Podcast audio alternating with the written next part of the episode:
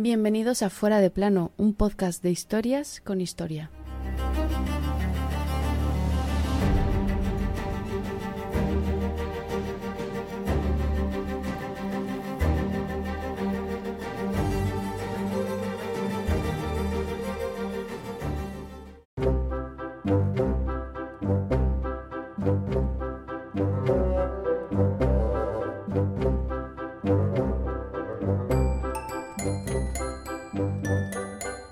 Históricamente se dice que bajo el reinado de nuestro protagonista de hoy, España era el imperio donde nunca se ponía el sol. Él era Felipe II. Pero la historia que hoy le trae fuera de plano no tiene mucho que ver con Felipe II de España, sino con Felipe I de Inglaterra. Sí, porque Felipe, antes de ser segundo de aquí, fue primero de allí. Una historia que a día de hoy a muchos ingleses les pone los pelos de punta. Aquel 16 de junio de 1586, la esposa, prima y reina de Inglaterra, María Tudor, reconoce a su esposo Felipe como su heredero.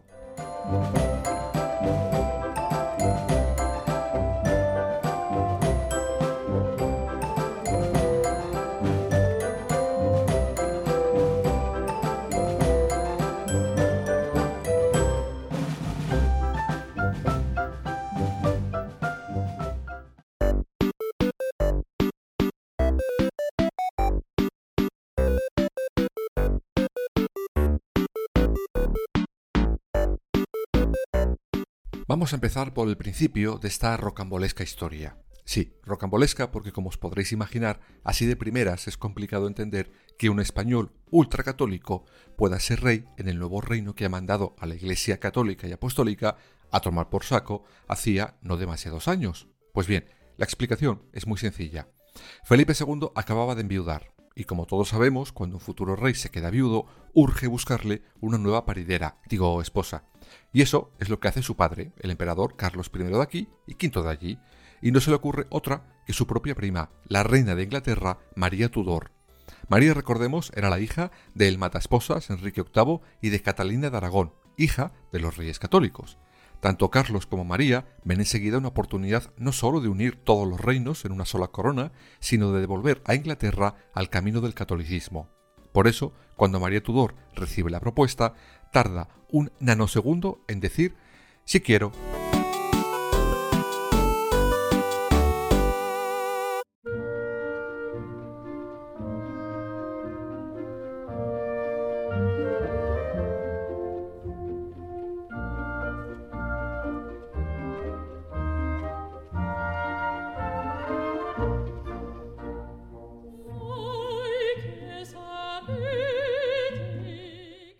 Bueno, por eso y porque el Felipe de aquella época era un yogurín apuesto de 26 años.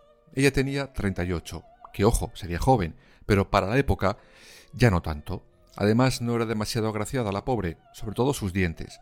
Le gustaban demasiado los dulces y eso le había pasado factura. Así que se le hacen los ojos chiribitas cuando la propone el matrimonio. Para él, sin embargo, será una obligación política, sin más. Pues bien, el 23 de julio de 1554, ambos por fin se conocen cara a cara. Dicen que ella quedó en ese momento encandilada de su primo, eh, no tanto de ella. De todas formas, cuando se conocen, ya se habían casado por poderes. Recordad que ya os explicamos que en estos matrimonios reales era algo habitual. Finalmente, el 25 de julio, se casan. No cabía un alfiler en la iglesia. Una vez ya marido y mujer se van a Windsor, donde se festeja el enlace durante nueve días. Qué bonito todo, ¿verdad? Bueno, pues no, no tanto. Para llegar a este momento, María Tudor tuvo que hacer concesiones a su parlamento, pues como os podéis imaginar, cuando la reina dio la noticia a los lores protestantes, se les abrieron las carnes. Su reina, católica pero bueno, se quería casar con el futuro rey de España y más papista que el Papa.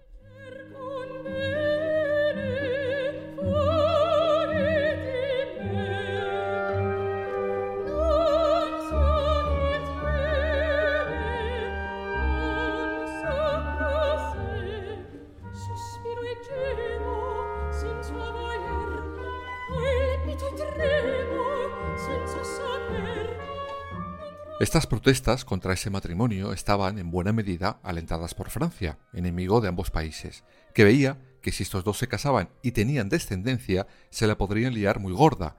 De todas formas, estas protestas en la calle son enseguida reprimidas. Algunos nobles acaban de hecho en el patíbulo de la Torre de Londres. Esto hace que los parlamentarios acepten sin rechistar el matrimonio. Pero eso sí, no a cualquier precio ni de cualquier manera. Vale, aceptamos a Felipito, pero con condiciones. Oh.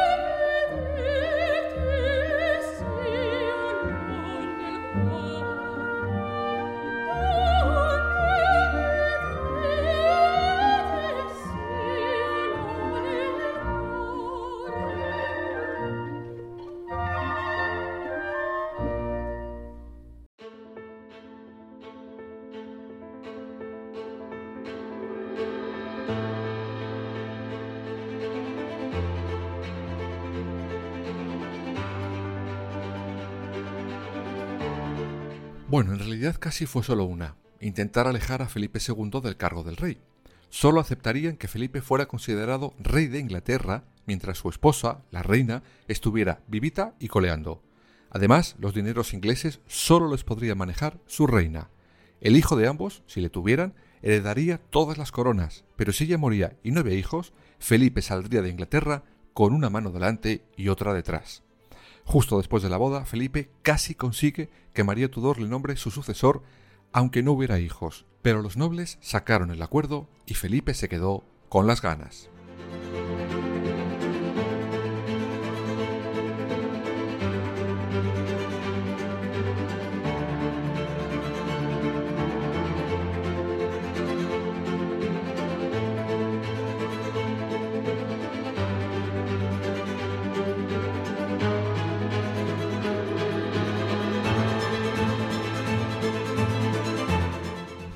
De ese año 1554, Inglaterra vuelve al redil de la Iglesia romana. Se suponía que no habría cambios o persecuciones con ese cambio de nuevo de religión, y al principio todo bien y bonito, pero sin embargo María Tudor decide vengarse y comienza la cacería de los protestantes.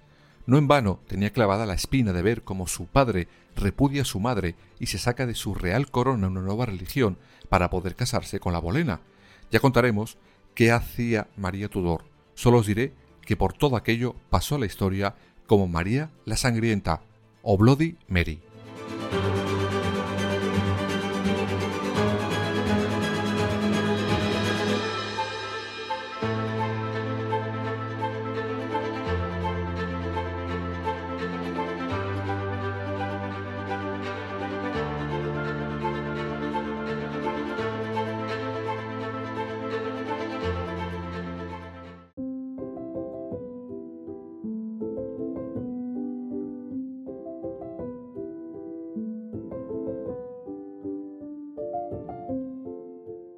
Y esto que os cuento ahora es cierto, no es una invención mía aunque lo parezca. Pero en contrapunto a ese ultracatolicismo de María estaba su nuevo esposo, sí, Felipe II, aquel que cuando llega a rey de España se come los santos por los pies. Allí intenta apaciguar los ánimos de su esposa y que deje de cargarse protestantes, dándose así que en un momento dado convence a la reina para que libere a su hermanastra, Isabel, la hija de Enrique VIII y Ana Bolena. Qué majo este Felipe, ¿no? Preocupándose de una joven encerrada. Pues no, no tanto. Tenía sus propios intereses.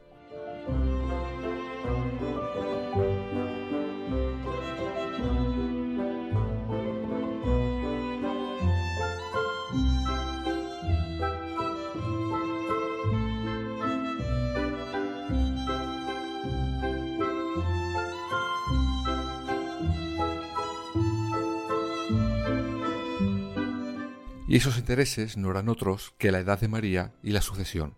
Felipe piensa que si María las palma, la siguiente que podría ascender al trono sería Isabel, y mejor hacerle un favor, por si acaso.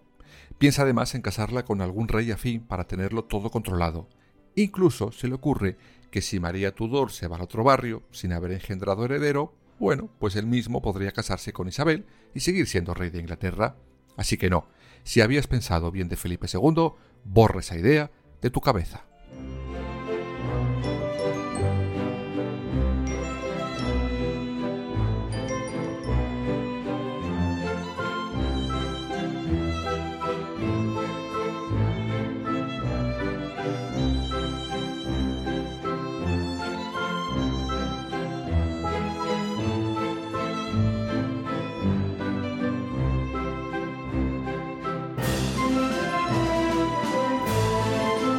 Y pasaban los meses y María Tudor no se quedaba embarazada, y lo que es peor, su salud iba de mal a peor.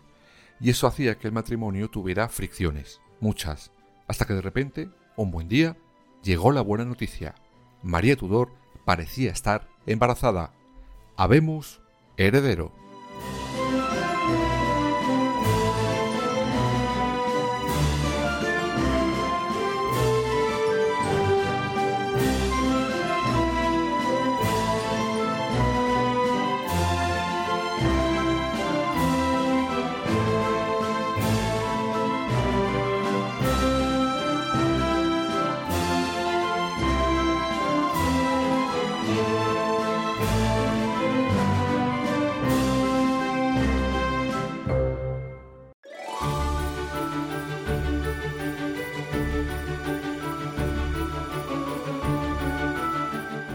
María Tudor deja de tener la regla, se la hincha el vientre, sufre mareos constantes, asegura sentir las pataditas del bebé.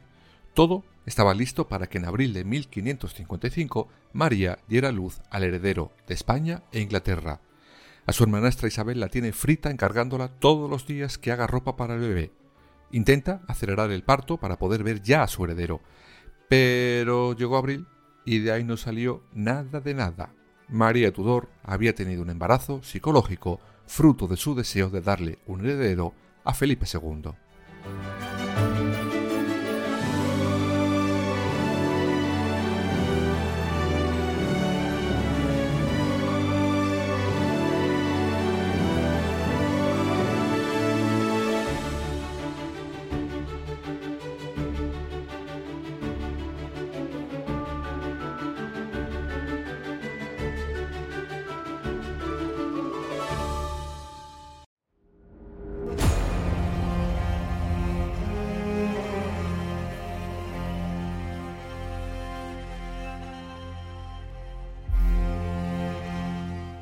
Por aquel entonces esos embarazos se consideraban una enfermedad mental de la reina. Hoy en día sabemos que eran fruto de unos tumores que estaba matando poco a poco a María Tudor. Fuera como fuese, Felipe II estaba hasta la coronilla de estar ahí contemplando a su esposa, y en agosto de ese 1555 se marcha a Flandes, donde su padre va a abdicar como emperador del Sacro Imperio Germánico. Antes de irse, ordena que cuiden a Isabel, no fuera que su esposa la diera un parraque y quisiera acabar con ella. Oye, razón no le faltaba. María estaba celosa más no poder de su hermanastra, a nivel político y sentimental, pues no era tonta y veía el mamoneo que se traían su esposo y ella. Por ello, primero intenta mandar a Isabel a España para casarla con el hijo que su marido tuvo con su primera mujer, pero Felipe lo impide. Después intenta que el Parlamento declare a Isabel como bastarda, y de nuevo Felipe lo evita. De nuevo, os aviso, no lo hace por generosidad. No, volvía a tener sus motivos personales.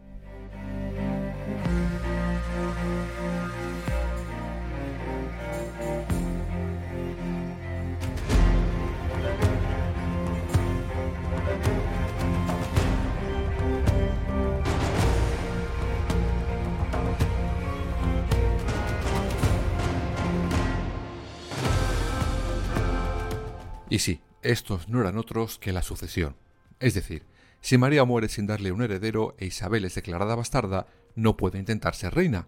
Y él, sin heredero, tendría que salir de Inglaterra, sí o sí. Entonces, ¿a quién le tocaba la corona? Pues a María Estuardo, reina de Escocia. Y como ya os contamos en el capítulo de su ejecución, María Estuardo estaba prometida ya al heredero francés. Entonces, si María Estuardo se hacía con el trono, Inglaterra y Francia se unirían contra España.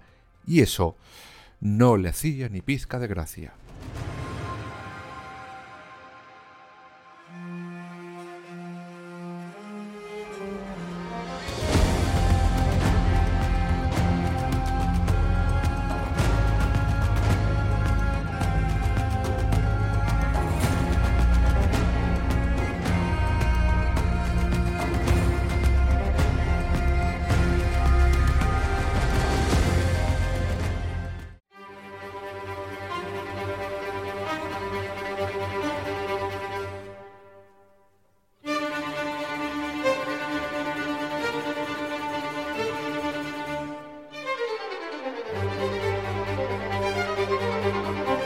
Los siguientes meses fueron una tortura mental para María.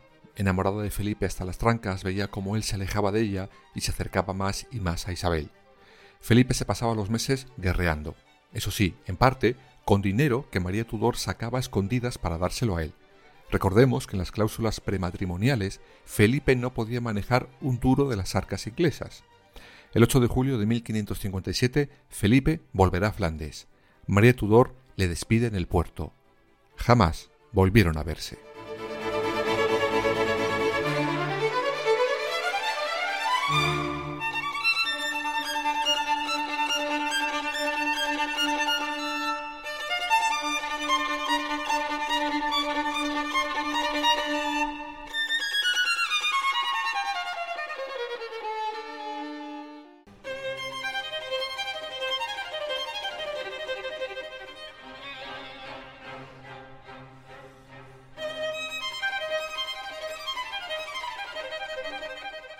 Meses después, María le escribe diciendo que se ha quedado embarazada. Era mentira. Pensó que así haría que su esposo volviera. Sin embargo, Felipe envía un emisario para comprobar la noticia. No había embarazo, pero sí le hacen llegar la noticia de que la salud de su esposa cada día es peor. Solo las drogas la mantienen aliviada. Finalmente, cuando María y Felipe asumen que no habrá heredero, María, aconsejada de nuevo por Felipe, decide nombrar a su hermanastra Isabel como su sucesora. El 17 de noviembre de 1558, María Tudor, María la Sangrienta, Bloody Mary, moría, y Felipe I de Inglaterra dejaba automáticamente de ser rey.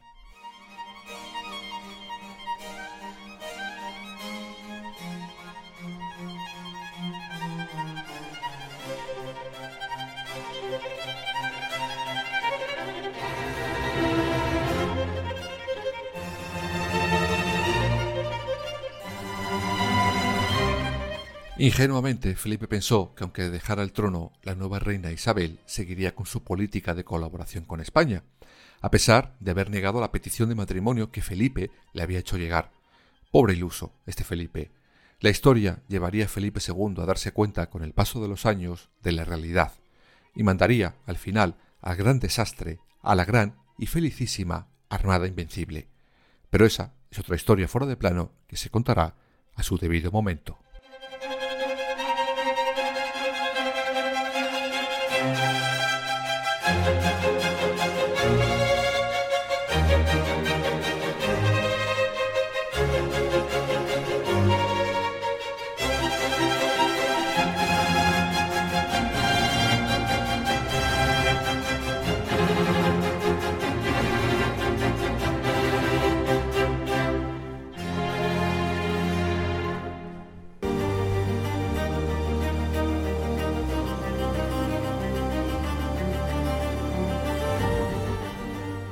Fuera de plano, suscríbete en las principales plataformas y síguenos en nuestras redes sociales, Instagram, Twitter y Facebook. Fuera barra baja de plano.